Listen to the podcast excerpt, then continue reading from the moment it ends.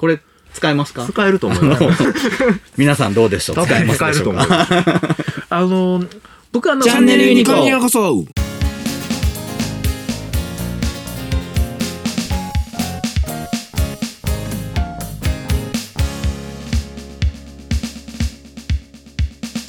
私、講師やってるじゃないですか。講師の授業って大概60点ぐらいを目指してうん授業構成するんですよ。うんで、60点取ろうと思ったら大体80点ぐらいの準備をしとけば60点取れるんですね。100%まで準備しないっていうのでやっていかないと間に合わないっていうのもあるんですけども、そうやってってくると、生徒っていうか受講生に突っ込まれることって絶対あるんですよね。うん準備していないその20%のところに関して質問をしてきたりとかっていうのがあるんですけど、これ困るじゃないですかえ。調べてない。小沢さんやったらどうします？僕だったら、あの、まあ、正直に言いますね。うんええあの、ちょっと、まだ、こう、す即答できないからね。うん。いい質問だねって言って。先生もちょっとわからない。そこは新しいねって。ちょっと考えさせてくれ。ああ明日に変え、明日でいいかなって聞きます。そ、その答え方するんですよ。これ、小田さん講師できるかもしれないんですけど、その答え方をもう平気でできるようになったら、あの、その場ではわからないけれども、ちゃんと答えておけば、うん。絶対受講者は満足してくれるんですね。うんうんうんうん。で、あのー新人研修みたいな長丁場であれば翌日答えるっていうこともできるんですけども、その日限りの講習っていうのも当然あって、その場合は必ずメールアドレスを聞いて、うんうんうん。後日ちゃんと回答します。っていう形でやっとけば、お客さんは満足してくれるんで、うんその逃げ方って言ったら変ですけども、60%の準備をして、後の20%はバッファとして用意しておいて、さらに20%はもう何もしない。え割り切って準備をしちゃうっていうのも大切かな。うん仕事をやっていくではね。やっぱ、どの仕事にもやっぱそういうのは共通する感じですね。やっぱり。そうですね。うん。完璧にしてたら、うん実は穴があるっていう感じですね。うんそうそう。穴をね、用意しておくっていうのも大事だと思うんですよ。そうそうですねそう。プレゼンが上手い人はね、本当にそこ上手。うん。あの、要は、やりとり、プレゼンも一方的にうん、こう、教壇に立ってる人が一方的に話を伝えるっていうのは、満足度は実はそんな高くなくて。そうそうそうそう。やっぱお互いに質問、質疑応答があって、うんそれがたくさんあるっていうことで、あ、なんかいいもの聞いたなって満足するっていう傾向があると思うんで、うんうんそうなった時に、完璧なものを出してしまうと、うんなんか一方的に伝えられただけで、うーん、なんやろう、なんかこのもやっとした感じがあるなって。そうそうそうそう。でも、わざと質問しやすいところとか、作っといて、うんで、そこに対して質問を集めるっていうやり方をするっていうのは、かなり上級者やと思いますねあ。ーでも、いてる、そういう人。あ番組がいいなと思ったらフォローしてね。公式ブログ、ノート、インスタ、YouTube、Twitter もよろしく。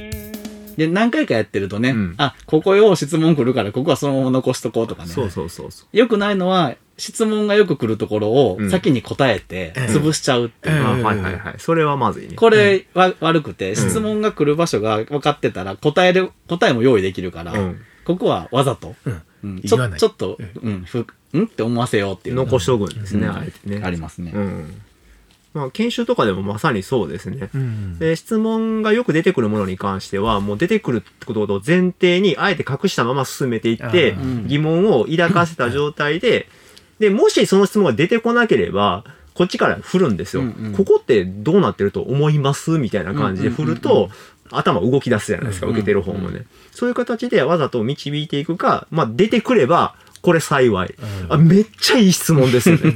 これみんな絶対共有しましょう。今、今これみんな聞きといてくださいっていう感じで持っていくと、こう、キャッチボールが発生してくるんで、活性化するんですよね。そういうふうに、相手から突っ込む余地っていうのを残しておくっていうのも、まあ仕事の中ですごい重要かなっていうふうに思いますね。そこが遊びの部分ですもんね。そうそうそう準備にしては遊びの部分ですよね。絶対置いといた方がいいところですね。うん。僕も結構プレゼンの時にそういうふうな仕掛け入れたりする時もあるんですけれども、んで、バシッと質問が来たりすると、うん必ず言うのが、質問ですね、それって言うんですよ。うん その返し、まず、うんまず余裕を持って返せるかどうかね。質問ですね。それちょっと難しいんですけどね。ただ僕はこう思うんですねって言って始めるんですよね。なんやろ、いい質問ですねって言われたらすごいなんか、うん、質問してよかったと思う。そうそうそうそうそう。あの、僕、あのー、阪大でですね、うんその、ほら、AI 講座を受けさせていただいたじゃないですか。うんうんその時に質問するじゃないですか。うんほな、先生が、うん。いい質問だね っていう。これだって。それやっぱね、うん、質問した時にいい質問ですね、それはですねって言われると、こっちも、なんか、あ、そんないい質問したのか、う。ん的得てたのかとか、うん。その、なんかその質問っていうのに対して、うん。的外れとかあるじゃないですか。うん。あ、的外れなかったんだなとかいう安心感とかあってですね、やっぱいい質問だねって言ってあげれるといいのかなっていうのは思いましたね。で、それ使います、僕も。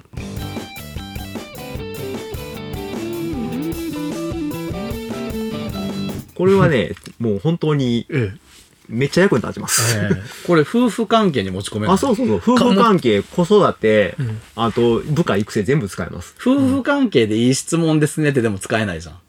あ、いいとこ気づいたんちゃう？ってうん全然気づかんかったわって返すんです。あ、全然気づかんかったか。んあ、そうか。私これ気づけへんかったわ。うんあなたそんなとこに気づいてすごいのねっていうのを隠して言うわけよね。そうそうそうそう。うんえ、あ、いや、そんなとこまで、さ、私気づいてへんかったわ、それって、わざと知らないふり。そうそうそう。それありありあり。うんこれ、使えますか？使えると思います。皆さんどうでしょう？使えます使えると思うか。あの、僕はあの、わざと気づかなかったふりってはしないんですけれども、うんあの、やっぱ気づかないことを言ってくれた時には、お、それ全然意識してなかったって言います。うんうん。あ、すごいね、全然意識してなかった。そういうことあるねって、んよく言いますね。僕。そんなことも意識してなかったんって言われたら腹立つよね。いやいや、すごいで逆に。すいませんっていう。そうそう。だから、そう、そういう時にはね、こう、きよく気づいたねと言ってうんあげる、言ってほしいみたいなね。うんそうです。でもその時にそういうことは言いませんね。うん。あうん。やっぱそういうこともあるんじゃないみたいなうんことで返してくれることが多いですよね。うんあのー、たまにうちは、あの、妻と話をするんですけど、うんこう、例えば、部下とかね、うん知り合いのところに、うん。お子さんが生まれた。はいはい。あ誰々君とこう、子供生まれたんやって、うん。男の子、女の子、どっち？っうん。て聞かれるんですよ。ほうほう。僕全然覚えてないんですよ、それ。生まれたという事実で終わってて、はいはいはい。その生まれた先に、が、うん男男子か女子かって、聞いてるんですよ。聞いてるんですけど、覚えてないんですあよ。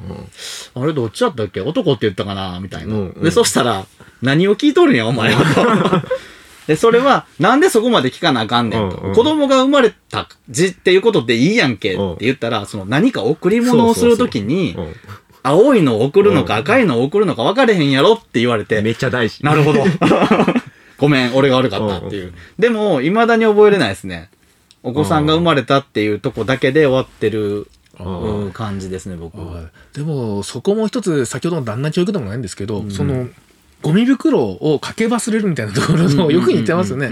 やっぱ何かしら男ってそこだけで、うんそこがあと興味ないからでも女性ってその先もやっぱ考えていてそこのギャップをちゃんと埋めるのがうん。旦那教育なんですかね。そうね。女性ってやっぱ将棋で言うとうん一歩一手二手三手ぐらい先考えてうん行動してるんですかね。男性は一手だけみたいな。そうそうそう。